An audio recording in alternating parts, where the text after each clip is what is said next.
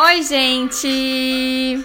Mari de Los Santos aqui. Esse é o quarto episódio do podcast Meia Palavra Basta e hoje a gente está comemorando 15 anos da Tati como professora de dança. Para essa comemoração, a gente fez uma live no nosso Instagram e a gente conversou sobre várias coisas bem importantes, principalmente para quem quer começar nesse mundo e não sabe exatamente como. Então, aproveite o nosso papo.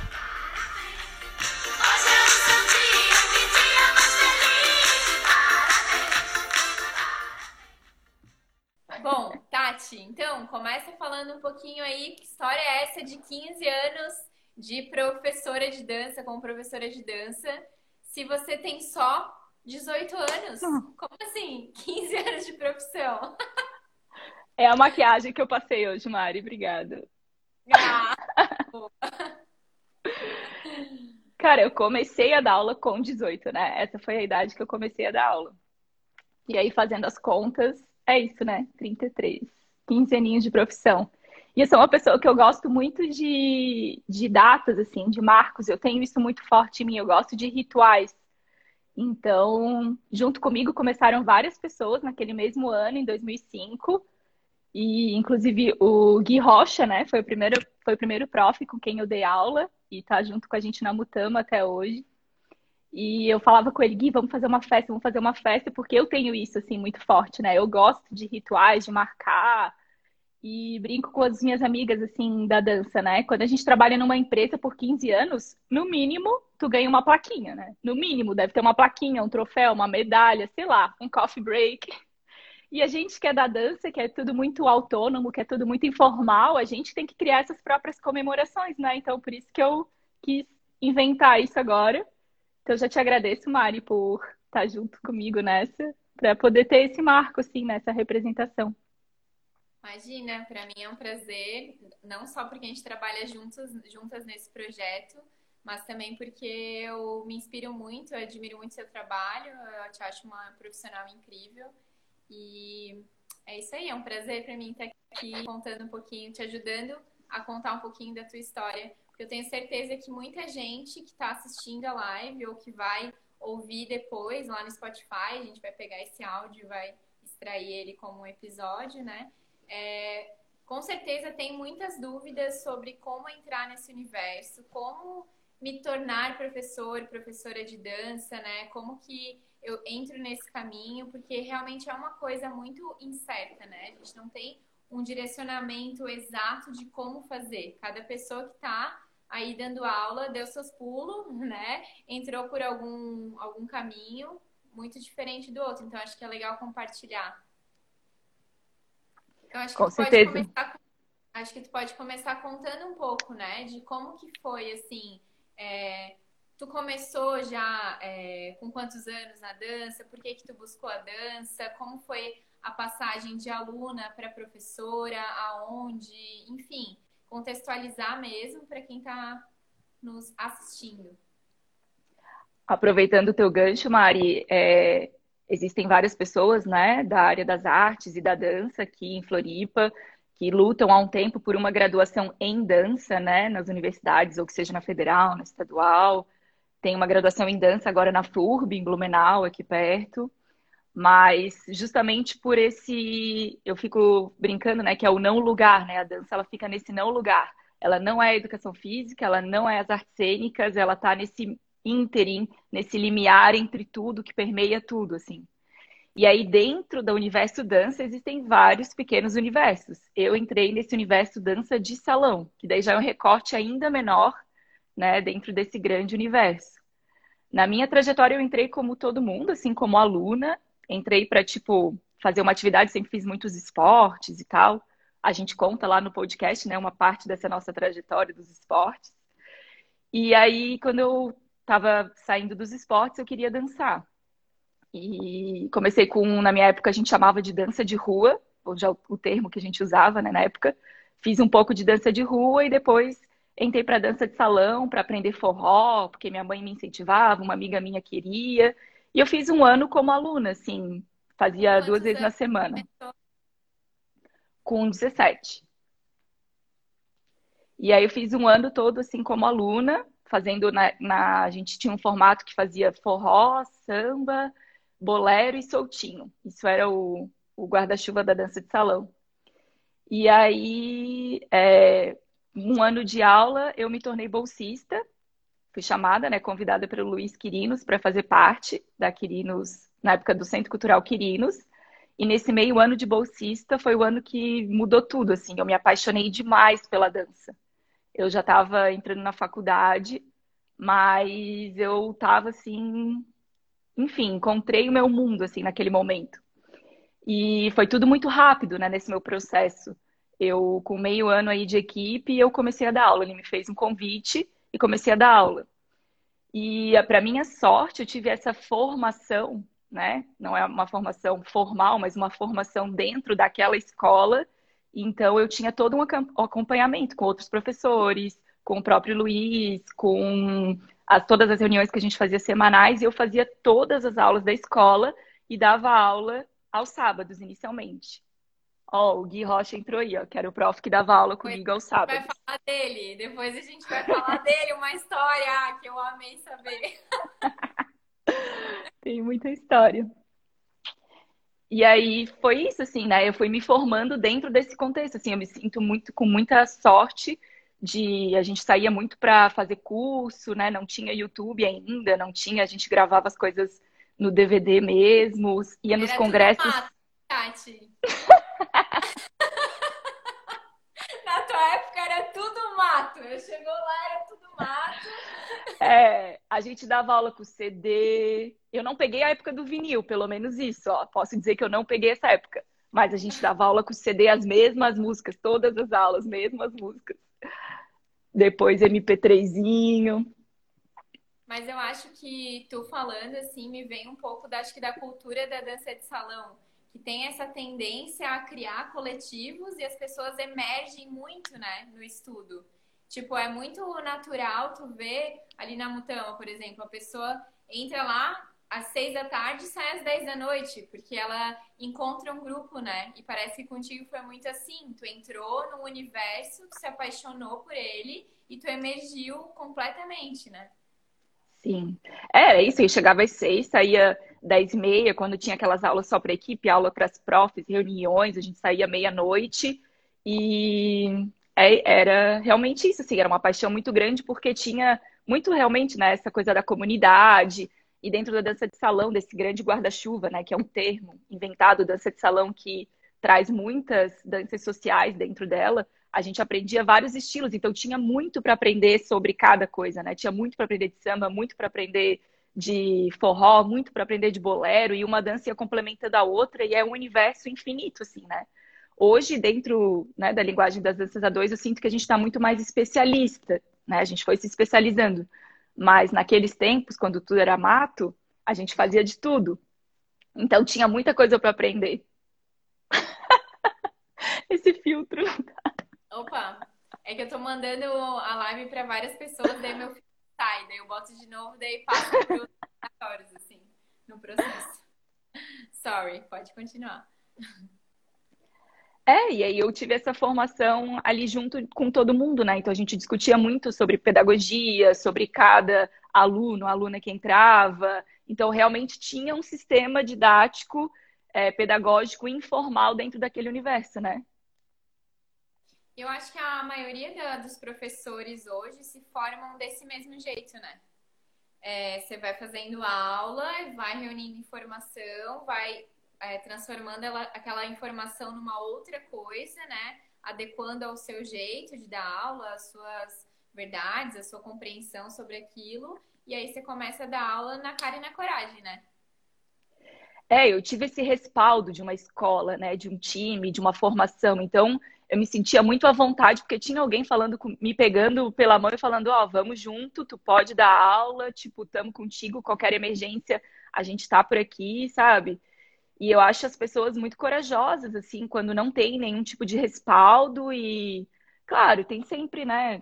Toda área vai ter isso, assim, né? Às vezes faz muito pouco tempo de aula e aí já começa a dar aula no seu condomínio, dar aula muito, muito, muito informalmente. Aí é do caminho de cada pessoa, né? Mas eu tive essa sorte de ter esse respaldo. Então, até a minha recomendação para quem está começando, para quem almeja dar aula de dança, qualquer estilo que seja, algum dia, é quanto mais informação e formação você tiver, né? Hoje tem muita coisa na internet, claro, mas você vivenciar aquilo, você trocar, você ir para as festas, você fazer muita aula, você se questionar, questionar por, o porquê de cada coisa. Todas as pessoas que eu fui formando depois junto comigo, né, que fizeram assistência e, enfim, me acompanharam, é, eu sempre provoquei muito para as pessoas serem provocadoras, assim, né? Então, eu acredito, claro, que dá para ser autônomo, autônoma nesse processo, mas precisa ir a fundo, assim, porque senão a gente também fica muito raso, né? Em relação à dança como um todo, até um desmerecimento para tantos profissionais que estudam há tanto tempo. Vão ter pessoas novas chegando, mas chegar com essa, pelo menos com essa vontade de estudar sempre, sabe? De querer mais, saber cada vez mais. E uma das coisas até que a gente estava falando, né, Tati, é como é, essa live é um meio da gente abrir esse diálogo e abrir esse canal de comunicação com pessoas que gostariam de começar e talvez não saibam como. E a gente está aqui, né? Eu dou aula já há quase cinco anos, tu dá aula há 15 anos, então eu acho que não tem é, um jeito mais rico da gente aprender do que trocando com outros profissionais, mesmo que não seja da mesma linguagem, sabe? A gente está aqui disponível para tirar dúvida, para ajudar, auxiliar nesse caminho. A gente já passou por esse processo né, há algum tempo. Então, é isso, gente. Se alguém tiver aí, tiver esse desejo e não sabe por onde começar, troca ideia. Não tenha medo de chegar e perguntar, tá, mas como que começou? Como que faz? Sabe? E aí a gente vai cada vez mais fortalecendo esse ambiente que a gente quer que cresça, que é mais professores e professoras de dança capacitados, qualificados para oferecer é, boas aulas, né? Aulas que emancipem as pessoas e que, enfim, que a dança ganhe o mundo. É. Quanto mais gente dançando, melhor, né? Quanto mais gente dançando, melhor. Exatamente. Uma coisa que a gente estava falando, Tati, que é legal tu comentar, é a questão do. Você trabalha com o quê? Eu adoro essa pergunta, principalmente em contextos. Eu sou uma pessoa bastante eclética, né? Eu ando muito nos contextos da dança nessa comunidade, mas eu ando muito em outros contextos também. Eu gosto de transitar. Em festinhas, ou sei lá, numa balada, qualquer lugar, e a pessoa vem e pergunta, né? Tipo, você trabalha com o quê? Cara, que resposta difícil de dar, assim, né? Só quem é desse universo entende, assim. Porque, claro, ser professora de dança é uma das coisas que eu faço, é, é claro, talvez a principal, talvez a que mais me fez chegar onde eu cheguei. Mas a gente faz tanta coisa como artista, trabalhando nesse meio cultural, né? A gente faz tanta coisa e aí, dependendo da pessoa, eu respondia de um jeito, respondia de outro. Claro, hoje nós somos empresárias também, então dá para responder assim, né? Tipo, ah, sou empresária. Daí você fala, empresária do quê? Aí você vai tentando explicar da arte, da cultura, da dança, do movimento. então, eu sinto que eu sempre trabalhei muito por projetos, assim, minha vida toda. Então, eu dava as aulas regulares sempre, e aí era a Lindy passando aqui. E aí. E aí, é, promover congressos, promover cursos, colocar som nas festas, organizar as festas, excursão. Meu Deus, eu e um ex-parceiro meu, a gente fez, levou 30 pessoas para uma excursão de Zuc que a gente pegou avião, ônibus e barco. Tipo assim, a gente faz não, não, tanta não, coisa. Conta essa história agora. Conta essa história. Porque é isso, né? Além de dar aula de Zuc, de às vezes dar aula em congressos, workshops, tinha esse grande congresso, foi em 2013, e eu e o Vitor Kessler, que era esse meu parceiro na época, a gente montou essa excursão. A gente tinha uma marca de Zuc e tudo mais, e a gente foi, levou 30 pessoas para a Ilha do Zuc. Lá, a Val foi, ela falou. A gente levou 30 pessoas para essa para esse congresso, que era um congresso de 24 horas, assim, um congresso, uma coisa muito muito muito louca assim, que a minha apresentação estava marcada para as três da manhã. Era um negócio assim, tipo, tu tinha aula de manhã, à tarde, à noite, misturava, já juntava com o baile, e era uma coisa muito louca. E a gente fez todo esse empenho aí de pegar avião, ônibus, van e barco para chegar e, e voltar do congresso. Então, quando alguém pergunta o que, que eu faço, dá vontade de falar, senta aqui, eu vou te explicar, senta aqui, ó. Boa. É muita coisa, né, dentro desse, desse mundo da dança, assim, a gente se reinventa demais, né? Uhum. Como é que foi essa mudança no teu trabalho do início? Como é que tu vê a Tati lá de 15 anos atrás, que começou a dar aula, e a Tati hoje, em termos de filosofia, em termos de, né, de jeito de, traba de trabalhar, assim? Ai, Mari, eu tenho muita alegria em dizer que eu mudei muito. Muito. E eu acho que é só por isso que eu tô aqui até hoje, sabe? Se eu estivesse trabalhando da mesma forma, ensinando as mesmas coisas do mesmo jeito, eu já teria desistido, assim. Então, acho que eu fui aprendendo, me reinventando. Não foi um processo simples, fácil. É, eu, eu, tenho questões, assim, uma dificuldade com a mudança. Então, é um processo para mim, para eu ir aprendendo a vida toda. Mas a dança me traz essa flexibilidade, né? Um dos motivos que eu acho que eu me apaixonei muito pela dança é por esse trabalho de flexibilidade. Então, eu mudei demais, demais. Nossa, mudei no físico, no meu cabelo, mudei no meu jeito de vestir. Imagina, eu, te, eu tive uma empresa de calçados, eu e uma sócia, a Camila Hoffman. A gente teve uma empresa de calçados e hoje a maior parte da minha vida eu danço descalça, ou de meia, ou de qualquer tênis. Então, são muitas transformações e eu aprendi a ser muito grata e orgulhosa dessas transformações, porque me faz ser quem eu sou, assim, né? Eu estava lendo um livro da Clarice Lispector ontem, e ela falou, assim, que ela cursou Direito, né, Clarice Lispector. E eu cursei jornalismo e nunca exerci. E ela fala assim, às vezes tem alguns transportes, não lembro se ela usou trem, sei lá, alguns transportes que a gente pega que realmente só servem para a gente passar de um ponto ao outro. Tipo, é para isso que serviu.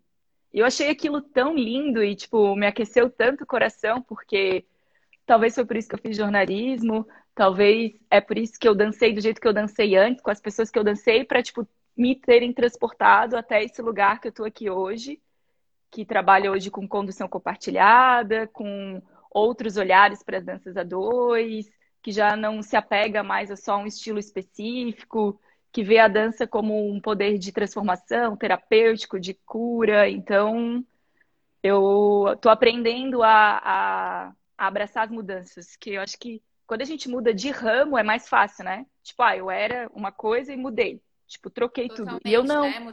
Totalmente, uhum. Eu não, eu estou mudando no mesmo ramo, né? Então, tipo, são muitas mudanças, são muitos ciclos, mas eu posso falar que até hoje eu trabalho com dança, né?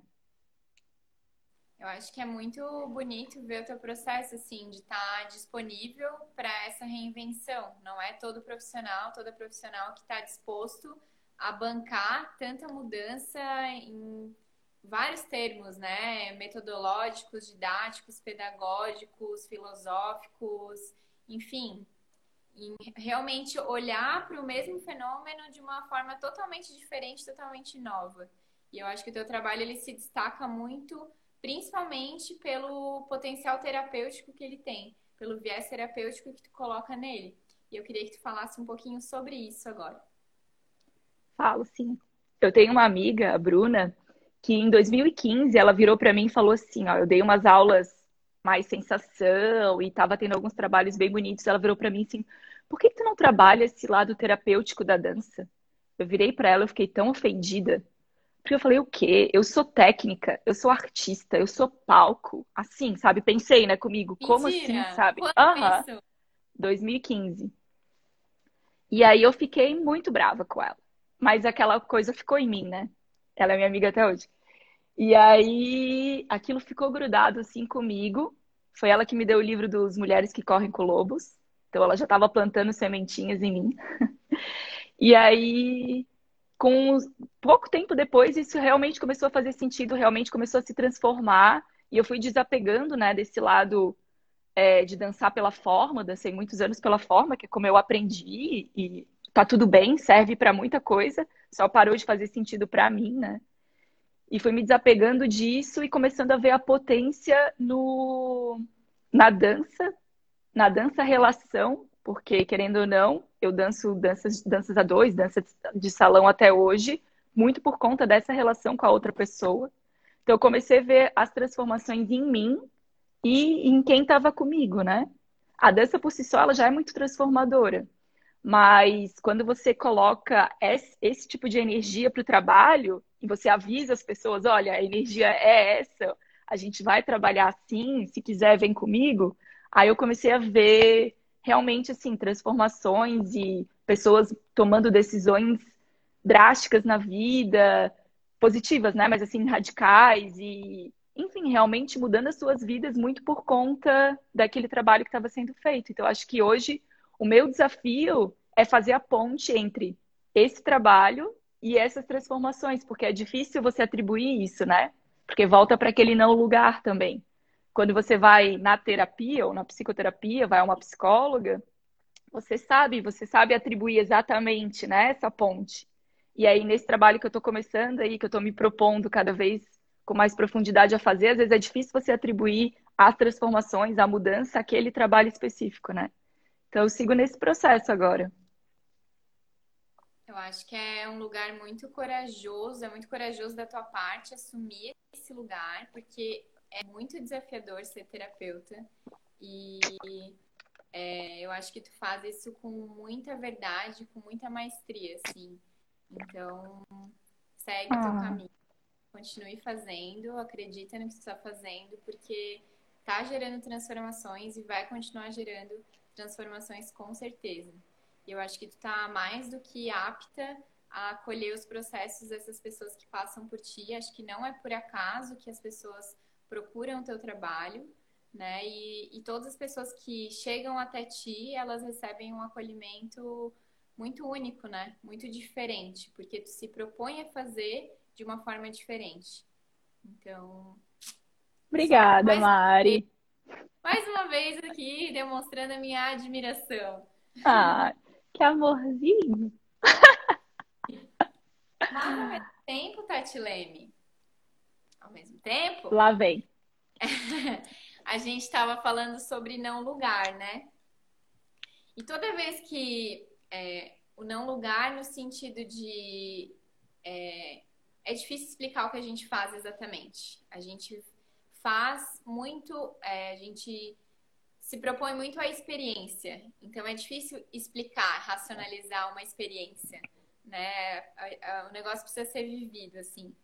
E quando a gente se propõe a propor essas experiências tão diferentes, tão inovadoras, é, a gente será que não reforça mais ainda esse não lugar? Talvez. Talvez, talvez é um novo lugar, sabe? Eu ando pensando muito nisso. Talvez o não lugar, ele é um impulso, é uma força propulsora para um novo lugar, sabe? Talvez porque ainda não tem um nome mesmo. Então, só é difícil de lidar no dia a dia, né? todo mundo quer pertencer a alguma coisa. Né? Como eu estava falando, no início eu me senti muito pertencente a uma comunidade quando eu comecei a dançar, e isso foi um dos motivos que me fez entrar cada vez mais nesse mundo. Então, eu acho que todo mundo quer se sentir pertencente. O nosso cérebro ele age assim, né? Ele procura uma caixinha para nomear tudo que a gente faz, todas as situações que a gente vive, todas as pessoas que a gente conhece. Então, acho que é natural do ser humano, né, do nosso processo, mas talvez esse não lugar é isso, assim, eu me sinto assim, tipo, ah, eu venho um pouquinho para cá, não, não é exatamente isso, vem um pouquinho para cá, daí aprendo aqui, aí vem para cá, talvez em algum momento realmente floresça esse novo nome, esse novo lugar. É, o nosso lugar parece que ele não cabe naqueles que já existem, né? Ele é tipo uma fusão que se transforma em uma outra, uma terceira coisa que a gente ainda não sabe nomear e que é difícil de explicar para outras pessoas que não estão vivenciando mas que a gente internamente é, sabe, né, do que a gente está fazendo, assim. E vai Sim. seguindo esse caminho. Eu me sinto muito assim também na, na questão do movimento, né? A gente estava conversando antes da, da live que são dois paralelos. O trabalho que a Tati faz na Dança 2 é, e o meu trabalho também com as acrobacias. É, eu não dou só aula de acrobacia, não diria que a minha aula é de acrobacia. Ela vai além disso. Mas aí quando a pessoa me pergunta para ser mais prática, eu falo é aula de acrobacia, mas tem muitas outras cocitas envolvidas, né? É, e nessa reinvenção, talvez a gente ache nomes para isso, talvez não, talvez as pessoas vão vão se divul vão divulgando entre si, né? Tipo, ah, o que a Mari faz é muito legal, o tipo de aula que a Tati dá é muito legal, o processo que a gente vive lá é muito incrível, é muito intenso. Então, assim as pessoas vão chegando e vão sabendo. Pode ser, né? Não sei. Cara, vou dizer que a Manu, ela tá, assim, o campo é uma coisa maravilhosa, né? A gente tá aqui compartilhando esse campo e eu tava pensando exatamente nessa pergunta e ela mandou essa pergunta ali no, nos comentários. O que você espera para os próximos 15 anos? E se for muito difícil, talvez os próximos 5 sejam mais palpáveis agora. E antes de tu responder, vai pensando é, vou convidar as outras pessoas que estão aí assistindo para, além de mandarem parabéns, que a Tati merece todos os parabéns do mundo por esses 15 anos de profissão, mas mandem também dúvidas para a gente continuar conversando e trocando. Agora dá-lhe, Tati. Só quero dizer que a minha madrinha entrou. que amor. Oi, Dinda. é, Cara, eu espero. É... Vamos lá. Eu espero que muitos, muitas mais pessoas se beneficiem disso, da dança, ou pelo menos, né, da dança como um todo, e claro, né, estamos falando aqui dos nossos trabalhos, né, da nossa atuação mais específica. Então, eu muito espero que mais pessoas é, se beneficiem disso que a dança não seja algo assim tão marginalizado como é no Brasil, sabe? Pelo menos no meu ponto de vista. Que seja algo, como a gente já conversou, né? Tipo, ah, você trabalha nos Estados Unidos, né? Quando você fala, ah, eu tenho uma carreira na dança. Tipo, é uma coisa concreta, é uma coisa normal, é uma coisa que, tipo, é papável. Tem gente que é psicóloga, tem gente que tem uma carreira na dança, tem gente, sabe, que é dentista. E, tipo, tá tudo bem, assim, que tem esse reconhecimento, assim, espero. É uma profissão conhecida. E espero também que haja mais é, valorização no, no sentido concreto da coisa, assim. Que as pessoas sejam cada vez mais bem remuneradas. Eu espero, porque a gente merece, sabe? Não precisa ser perrengue sempre. Então, eu realmente espero para todo mundo isso, porque eu acredito muito que dinheiro é uma energia, sabe? É uma energia que precisa circular aqui também, né? E a gente então... às vezes fica tão com cheio de dedos para falar sobre isso, né? Parece que é errado na nossa área, assim, eu tenho essa sensação, sabe? Por isso que eu fiquei medindo aqui as palavras, porque parece que é errado, né? Tipo, eu, por exemplo, eu nunca, eu nunca, até então nunca tinha me inscrito em editais, por exemplo. Não tenho essa, é, essa área, assim, essa atuação, pelo menos não tinha até, até então. Então, todos os projetos que eu fiz foi muito na cara e na coragem. Foi espetáculo que eu dirigi em 2017, junto da companhia. Foi a gente recebeu pela bilheteria. Então, sempre foi muito assim, na garra, sabe? Ah, na luta, na. Né? Tipo, realmente é, com muito esforço, assim. E isso, essa parte eu sei, eu sei que a gente já tem. A gente se esforça muito, a gente produz muito, a gente trabalha muito. Então, eu torço muito para que a categoria como um todo com muita qualidade, seja sempre mais bem reconhecida da forma que for. É porque eu acho que a gente tem que parar de assumir que o nosso trabalho ele é dispensável. E isso começa de nós profissionais que estamos trabalhando com arte, com cultura, a gente passar a assumir que o nosso trabalho ele é, precisa existir, ele já faz parte de um, um trabalho de saúde mental, assim, um trabalho de base, sabe? Vide a pandemia, né? Acho que né, nunca foi tão olhado ou valorizado, né? A, a, parte de arte, cultura, entretenimento, esporte. Exatamente. Então, então é, é isso. isso. Mas gente... começa pela gente, né? Essa autovalorização, para daí todo mundo ir chegando junto, né? Cara, e assim, é, a gente trabalha juntas, né? Mas quem tá assistindo, que também trabalha nessa área, sabe o quanto a gente estuda, o quanto a gente faz curso, o quanto a gente tá o tempo todo para lá e para cá, o quanto a gente é comprometido em entregar um trabalho de qualidade para os nossos alunos e alunas, o quanto a gente é a gente se sente muito responsável pelas por qualquer palavra que a gente fala dentro de uma sala de aula né? O quanto a gente tem uma responsabilidade social que vai muito além de eu, Mariana, tipo, não é só eu, sabe? Não é só sobre mim. É sobre a, o potencial que eu tenho de atingir positiva e até negativamente qualquer pessoa que está compartilhando aquele ambiente em que eu, teoricamente, sou a pessoa que estou dando ali o conhecimento, né? Passando conhecimento. Em termos muito, entre muitas aspas, né? Mas, assim, é muita responsa, sabe, gente? Acho que a gente precisa falar um pouco sobre isso, assim. Que não é só chegar e dar uma aulinha. Não é isso, né? Sobre isso. Não. É, e, e, da forma que a gente escolheu trabalhar, né? Acho que em alguns podcasts eu cheguei a comentar um pouco, né? Quando quebra, por exemplo, né? O que é da dança de salão tradicional, de um homem conduzir o tempo todo, uma mulher ser conduzida o tempo todo. Quando você quebra, e um dos simples exemplos, assim, né? E uma mulher passa a conduzir um homem, por exemplo, o que que isso, como a gente leva isso na sala de aula, como a gente trata essa relação, o quanto que isso é significativo reverbera quando você leva isso para o seu ambiente de trabalho. Talvez a pessoa, o homem vai começar a escutar um pouco mais a mulher porque ele sabe do potencial de uma mulher que conduz, assim como é conduzida.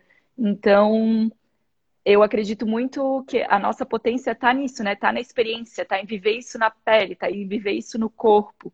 E aí, muitas reverberações vão sendo levadas para o ambiente familiar, para o trabalho. Só que volta um pouco para aquele, para aquela conversa de que às vezes é difícil associar diretamente uma coisa à outra, né? Mas Sim. a gente segue trabalhando. Mas a gente tem que acreditar que e é, reconhecer que essa reverberação toda existe. Não dá para ser ingênuo e achar que o que a gente faz lá fica lá dentro da sala e não sai, né? Embora não dê para assumir que tal coisa aconteceu por tal coisa, cara, a gente sabe que cada cada coisinha que a gente fala dentro da sala de aula tem um potencial gigantesco, assim, de revolucionar muitas coisas internamente e até nas dinâmicas de relações, né, das pessoas, assim. Uhum. E é bem isso, é uma escolha. A gente escolheu, a gente escolheu trabalhar dessa maneira, né? Tava lendo aqui que a Pri escreveu, né? Categoria merece sim ser bem remunerada. A arte e a cultura é essencial para o bem-estar de todos os os âmbitos da vida é uma dádiva ter o compartilhar de vocês artistas. Obrigada, Pri. Bom, saindo um pouquinho desse assunto sério, a Luna pediu para tu contar uma coisa engraçada. uma só, tá, Tati?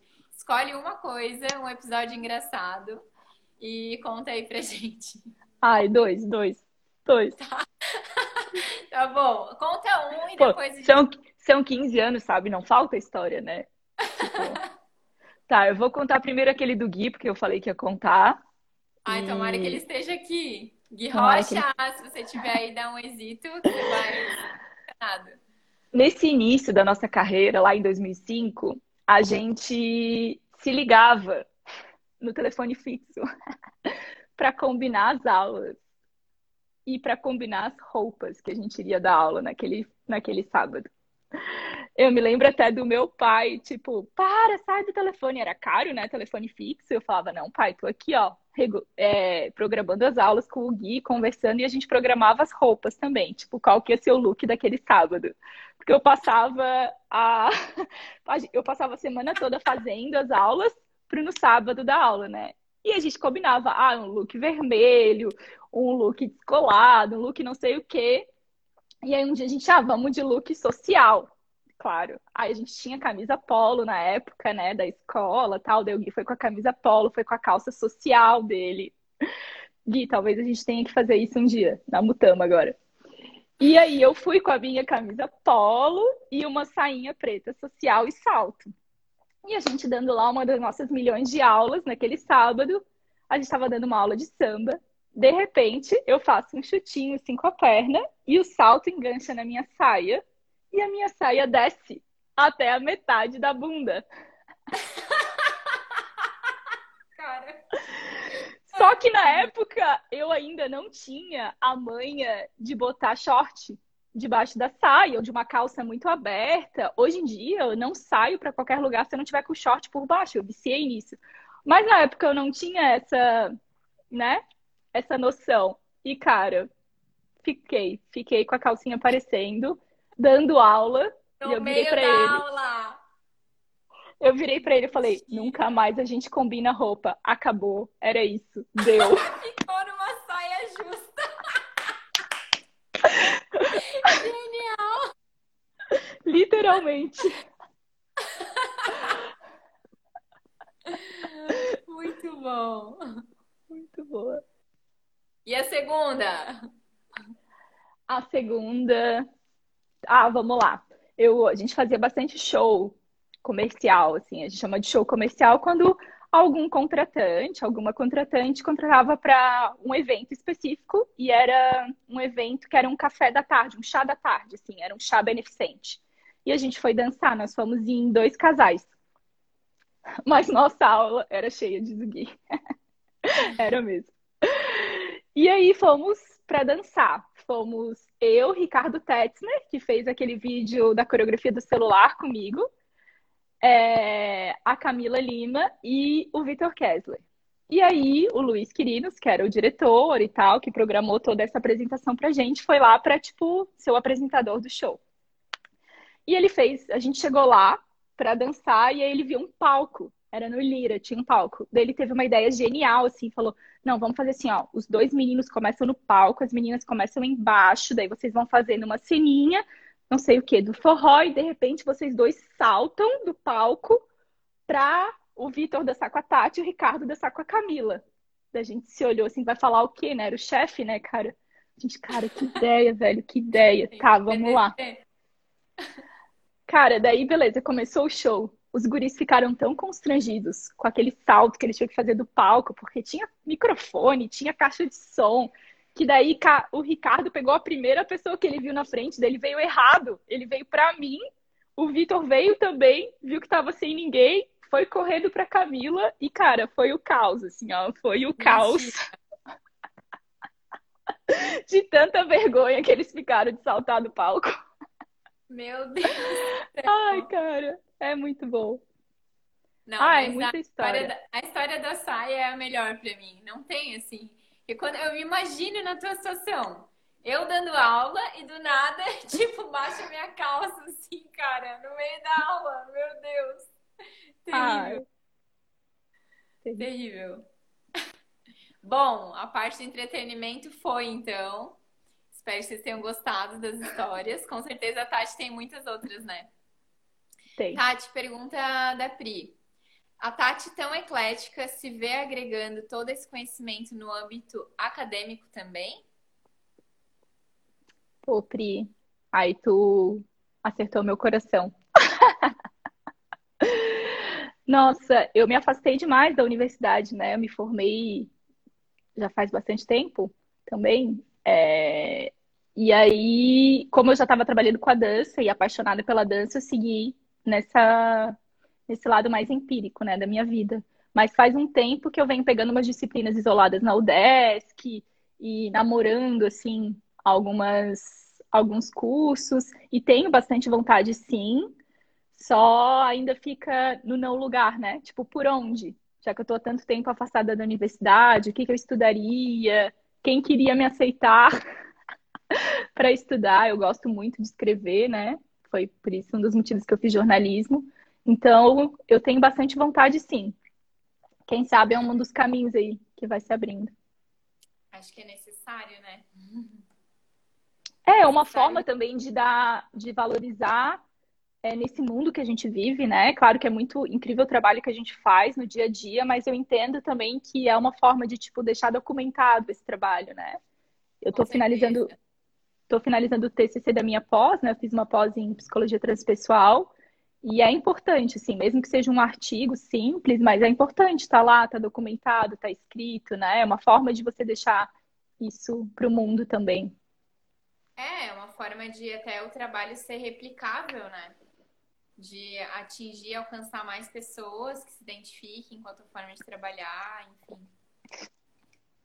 A Paulinha perguntou: quais outros desbloqueios tu acredita que tu passou ao longo desses 15 anos? Assim como esse teu exemplo de cavalheiro e dama.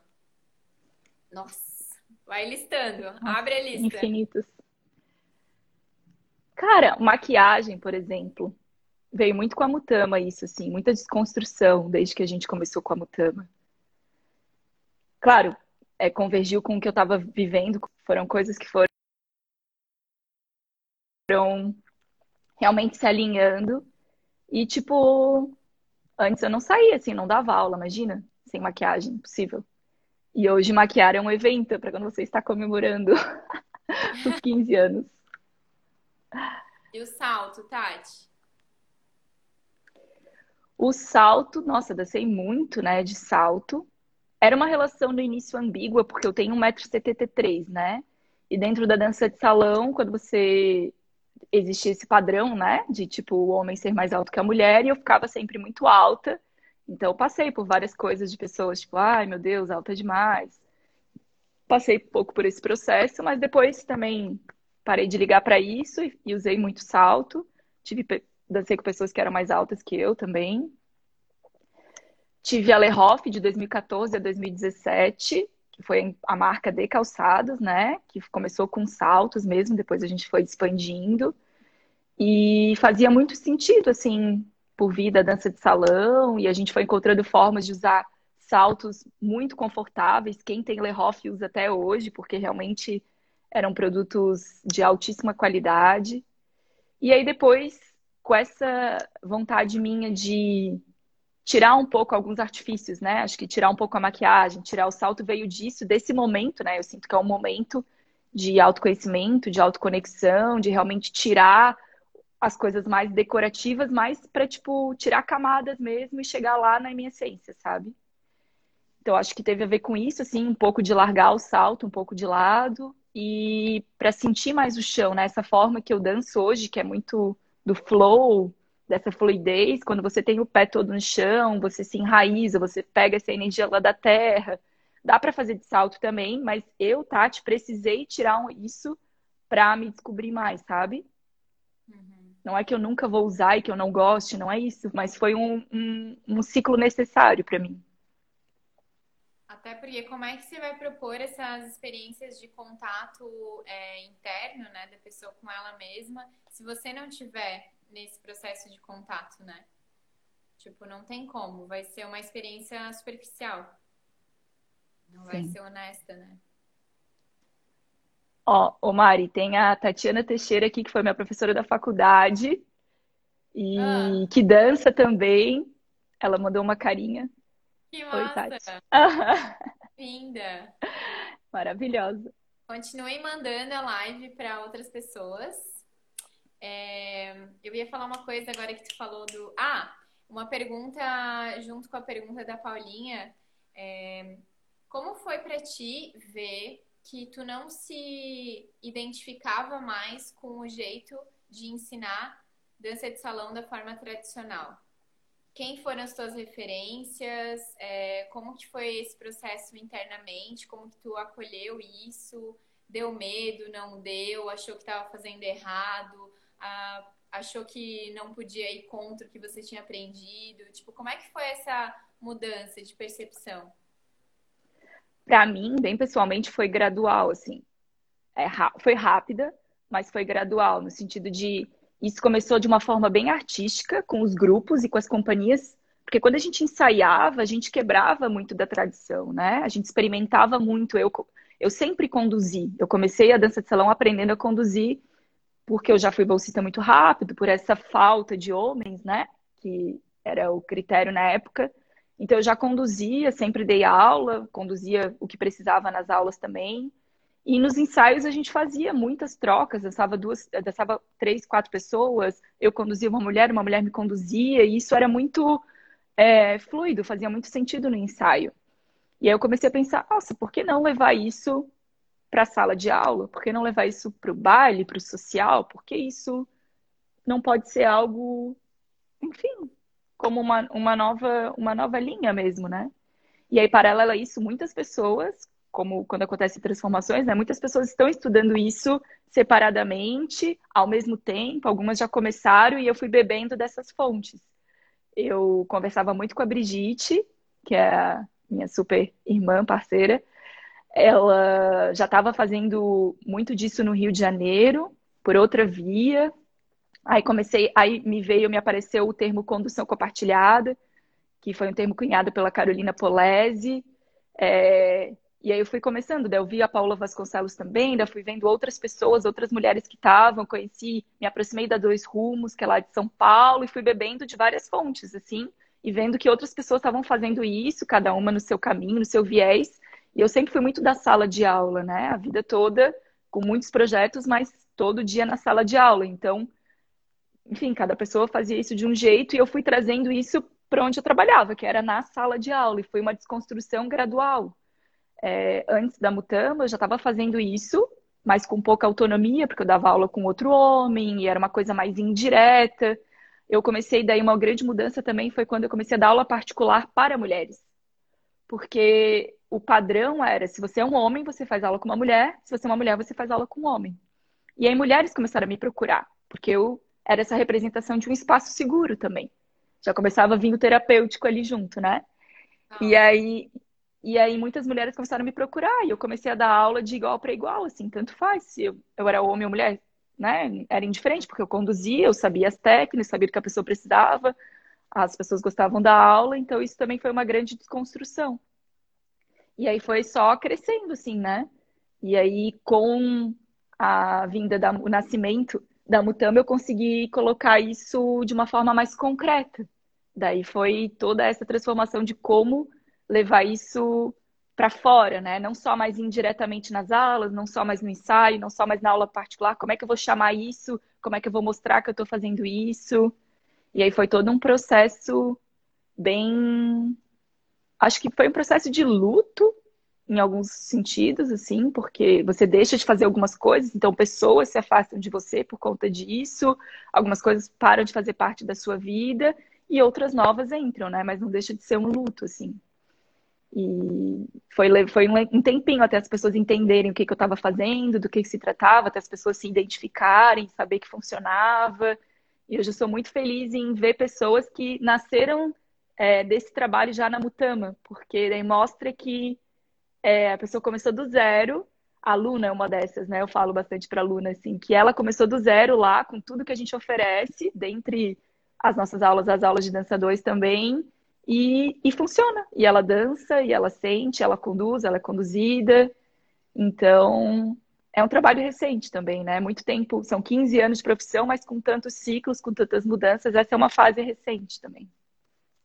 E existe algum momento que te marcou assim mais especificamente do que tu pensa, que tu lembra assim, ah, nossa, sei lá, tal ano eu tava muito pensando em como que eu ia fazer e eu não sabia direito isso te pergunto mesmo para tentar encorajar as pessoas que talvez estejam passando por esse processo de pular de uma coisa para outra, de estar meio incerto sobre o que está fazendo, de estar muito apegado à necessidade de validação de outras pessoas, né? Qual que era a relevância também, já estou jogando uma outra pergunta em cima dessa. Qual que era a relevância é, para ti da... Qual que é a palavra? De que as escolas por onde tu passou e das escolas e as pessoas com quem tu se formou, elas reconhecessem o teu trabalho, essa nova linha, esse novo jeito de trabalhar? Oh, seria muito até hipócrita da minha parte falar que não, eu não ligo, não tô nem aí. Não, não, não é assim, sabe? Como eu falei, a nossa tendência é aceitação, né? A gente quer ser aceito pelas pessoas, pelos grupos, assim. Mas acho que o que me fez ter força para continuar são as pessoas que, em que as, nas quais eu confiava e que eu trocava, né? Porque tem as pessoas mais distantes de nós, que são do meio, mas as pessoas que falavam comigo no meu dia a dia falavam, Tati, faz sentido, Tati, é incrível, Tati, tá dando certo, confia.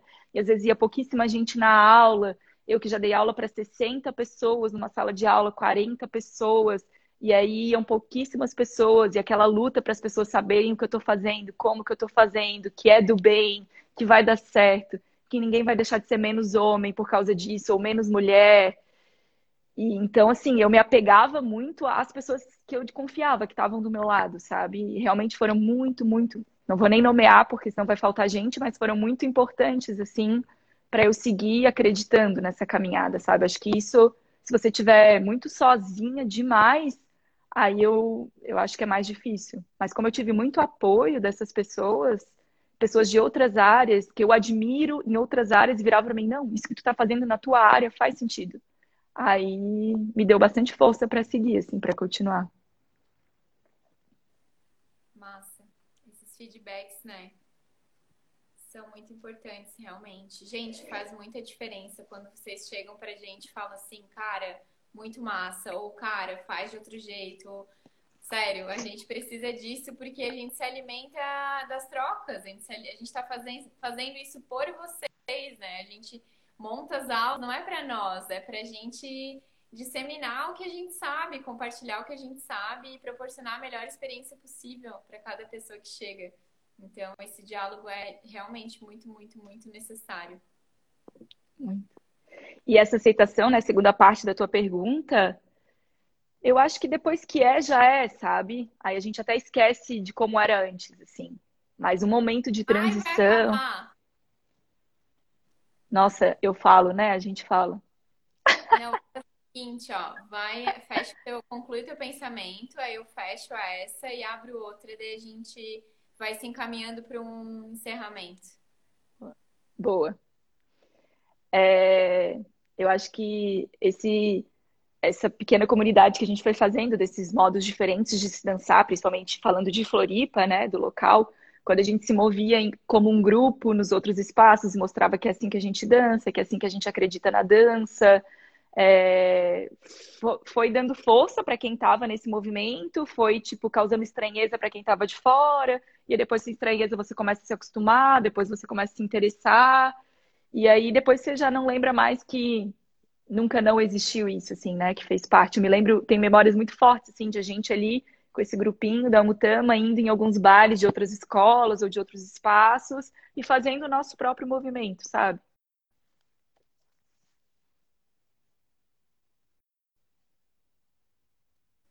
Ops. Eu tava falando enquanto o pessoal tá entrando que foi muito. Tu, tu ouviu o que eu tava falando sobre São Paulo? É, só deu para falar que vocês estavam caminhando na Paulista. A gente estava na Paulista e a gente passou por um um estacionamento assim, um espaço vazio e tava rolando tipo uma festa de zouk frenética assim. Tipo, meio-dia de outubro, calor desgraçado e uma galera dançando zouk assim. E daí a Fefe, tipo, ela curte muito dançar, né? Então ela, a gente parou ali e dela foi, tipo, já veio um cara, já chamou ela, daí já foi dançar e tal.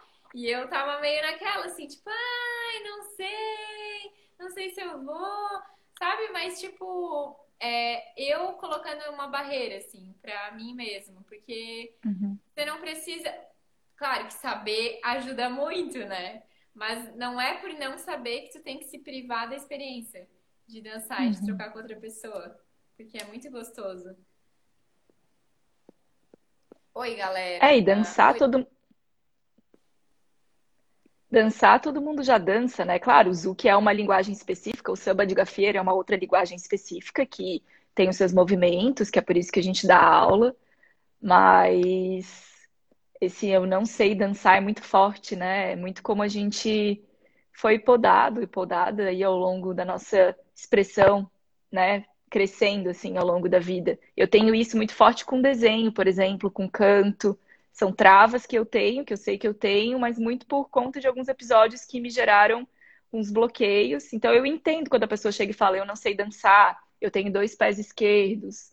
E eu sempre falo: "Olha, não tem, todo mundo dança assim. Se você se propuser a isso, não tem como não aprender, sabe? Só que é no seu ritmo, é no seu processo, depende das experiências corporais anteriores que você já carrega, mas não tem como dar errado, sabe?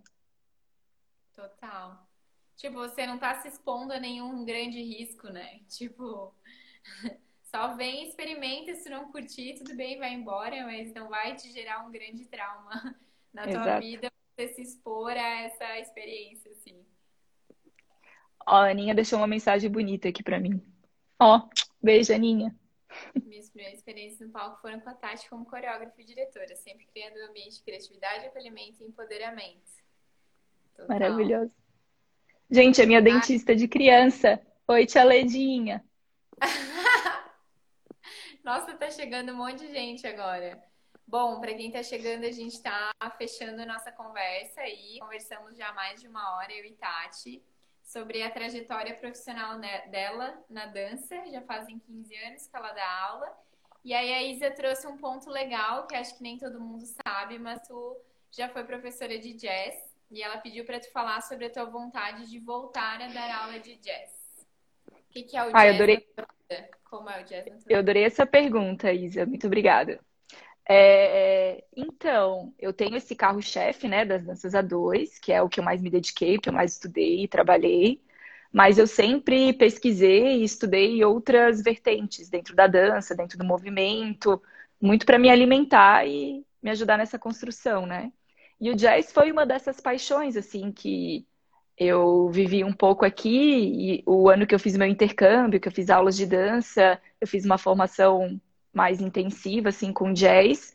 E quando eu voltei de lá, eu comecei a dar aula e, e vivi muito intensamente, assim, as aulas de jazz, foi um pouco para festival, tudo mais. E depois fechou esse ciclo. Cheguei a dar um pouco de aula ali na Mutama e foi fechando, assim. Acho que agora essa vontade veio porque nesse formato que a gente está trabalhando, eu estou bem intensa com a parte da massagem aplicada à dança, com a parte das vivências, é, do, da parte do Zuki Flow, tudo bastante introspectivo, tudo voltado bem para a essência do autoconhecimento e me deu esse lampejo, assim, essa vontade de ir um pouco para fora também, que eu também tenho isso em mim, também faz parte de mim. Eu acho que o jazz é a linguagem que eu tenho, a ferramenta que eu tenho para ir um pouco para fora e como um ciclo mesmo, né? Agora eu tô respeitando assim o, o tempo das coisas, não é? Não vai ser para sempre, não é uma coisa vitalícia, mas para esse momento tá fazendo sentido para mim, eu tenho essa bagagem. E aí quero trazer um pouco para quem tá acompanhando a gente no Mutama em Casa. Tati, é... uma perguntinha. É muito otimismo pensar em trabalhar a dança com seus novos conceitos já com as crianças? na realidade delas? Olha, que bonito isso, hein? Olha, eu não diria que eu, eu não, eu não acho que é só, não é otimismo, assim, eu acho que é, eu realmente ainda não olhei para esse, para essa possibilidade, assim. Eu sempre trabalhei muito com adulto, ou no máximo no jazz vinha um pouco mais de adolescentes, né? Mas eu nunca tive nenhum trabalho muito intenso com criança. Mas é de se pensar, é de se pensar. Eu acho, Eita. pensando agora, né? Também nunca pensei sobre isso. É, vou jogar o que me veio, assim. Mas é um puta, puta potencial de tu ensinar sobre limites, né? Limites seus, limites do outro, o contato, né? Essas fronteiras do contato. Uhum. Verdade. Interessante. Interessante. Ainda mais nessa, nessa perspectiva desconstruída, né? Que, tipo, não, não tem o papel que o menino tem que fazer e o papel que a menina tem que fazer. Não tem o passo do menino e o passo da menina. Tem duas pessoas dançando, se relacionando, vivendo aquele momento divertido, né? Que para criança dá para trazer muito a parte criativa e lúdica da coisa. Então, ó, lançou uma sementinha aqui. Foi plantada com sucesso essa sementinha. Tem é. muitas coisas, né, que a gente devia ter na escola. Eu acho que a, nossa educação escolar falha muito, assim. E acho que essas coisas de contato, diálogo, até corporal mesmo, é muito ausente ainda, né? Pelo menos Sim. na minha experiência. Mutama Kids. Mutama Kids. Muito é, bom. A gente tinha, né, um núcleo infantil bem bonito. Uma época, foi bem legal. Foi. Bom, vamos. Tá, gente, vamos fechando então. Se alguém tiver mais alguma coisa, é, traga aí para nós, tá? Vou ler o comentário da Aninha. Amava as aulas de jazz, você fez elas de uma maneira acessível para quem nunca teve experiência ou contato, como eu. Ah. eu, eu chamei todas as pessoas para ser bem amorzinho. Tá pagando cachê pra todo mundo, é? Isabela, qual geralmente é a reação dos alunos quando você traz essa nova proposta de condução? Ou normalmente já procuram aulas por esse intuito? Então, Isa, tá bem. É, vou falar até a, antes da pandemia, né? Foi bem esse momento de transformação mesmo, né? É, muita gente entrava procurando dança de salão, procurando danças a dois, e aí começava a fazer e via que era um pouco diferente. Algumas pessoas não se identificavam e não ficavam, e algumas pessoas se interessavam. E à medida que foi criando um grupo, é, pessoas vinham e eram começaram a ser absorvidas por esse grupo, por esse funcionamento, por essa energia. E, e começavam a aceitar muito bem, assim, esse foi o processo que, que eu acompanhei. É, agora, muita gente já sabe, já tem essa visão, tanto do meu trabalho quanto da Mutama, né? Eu escolho, eu escuto vários adjetivos muito engraçados sobre nós, assim, que é o é a escola desconstruída, é a escola alternativa, é diferentona, né? Tem vários adjetivos, então as pessoas já agora já estão relacionando o trabalho a essa desconstrução. Mas ali bem no comecinho as pessoas chegavam para fazer aula de forró ou de zouk e aí se deparavam com esse novo jeito, mas eu particularmente eu vejo não tem porquê para mim, né, não naturalizar isso, sabe? Para mim. Então eu sempre fui trabalhando desse jeito de tornar isso o mais acessível, o mais natural possível, assim, fez parte da minha busca acaba virando a cultura do, do lugar, né? Então, as pessoas que vão chegando, elas já vão sendo acolhidas pelas pessoas que já entendem esse modo de funcionar é, da, da escola, dos professores, enfim. Uhum. Ó, oh, meu irmão entrou no final. Não, não, não. Ele entrou e fez uma pergunta. Ele perguntou se dançar bem é de família. Não chegou para mim ainda a pergunta. É que tá aqui no meu inbox. Claro, né? Ele ensinei muito ele, né, esses anos todos, então é isso. É? Manda bem, manda bem. Não, ensinei nada, brincadeira. Ele tem talento, ele tem talento, mas cai um pouco nesse lugar do não, eu não sei, não é para mim. Mas ele tem talento. Boa. é bem. isso, né, Mary? É isso, né? A gente conversou ó, uma, é, uma hora e vinte e cinco. Agora deu, quase uma hora e meia. Acho que foi um papo bem massa, bem legal mesmo. As, as pessoas aí contribuíram bastante também na, na, no desenrolar desse papo. Com certeza, se deixar, a gente fica aqui por mais três horas, né? Mas é isso. As pessoas querem jantar, querem ver Netflix, a gente tem que gravar aula. Né? então, é... Com certeza a gente aparece mais vezes para de repente gravar outros podcasts assim ao vivo também. Gostei desse formato. Nossa, foi bem legal. Também gostei muito. Muito mesmo. Acho que essa interação ela enriquece bastante. É... E a tia Ledinha falou que seu sorriso está lindo. Ela que tratou, né, o meu sorriso. Ai, muito bom, gente. Amei. Então, quem tá chegando, a gente tá acabando agora Mas tá salvo no meu perfil a primeira parte, se você tiver afim de ver. Foi um papo bem interessante. Tati, muito obrigada por essa oh. parceria. E seguimos, né? Seguimos nesse propósito de levar atenção, de levar cuidado, de levar é, acolhimento para as pessoas através da nossa ferramenta, que no seu caso é a dança, no meu caso é o movimento. E seguimos firmes, né? Aí apoiando uma outra, dizendo que sim, esse é um ótimo caminho, sim, que ele gera muitas transformações. E é isso. Mari, muito obrigada por é, se juntar a mim nessa ideia. desse momento de celebração. E estou bem feliz, obrigada a todo mundo né, que participou, que seja em algum momento aí dessa uma hora e meia. E seguimos resilientes nessa caminhada. Com certeza. E é isso, gente. Se cuidem. Espero que a gente se veja em breve. A gente possa fazer talvez uma roda de conversa, né? Presencialmente, um dia, logo menos, para falar sobre essas coisas. E, mas até lá, obrigada aí pela participação de todo mundo. Beijo. Beijo, beijo, galera. Até a próxima. É nós. Muito, muito grata. Tchau.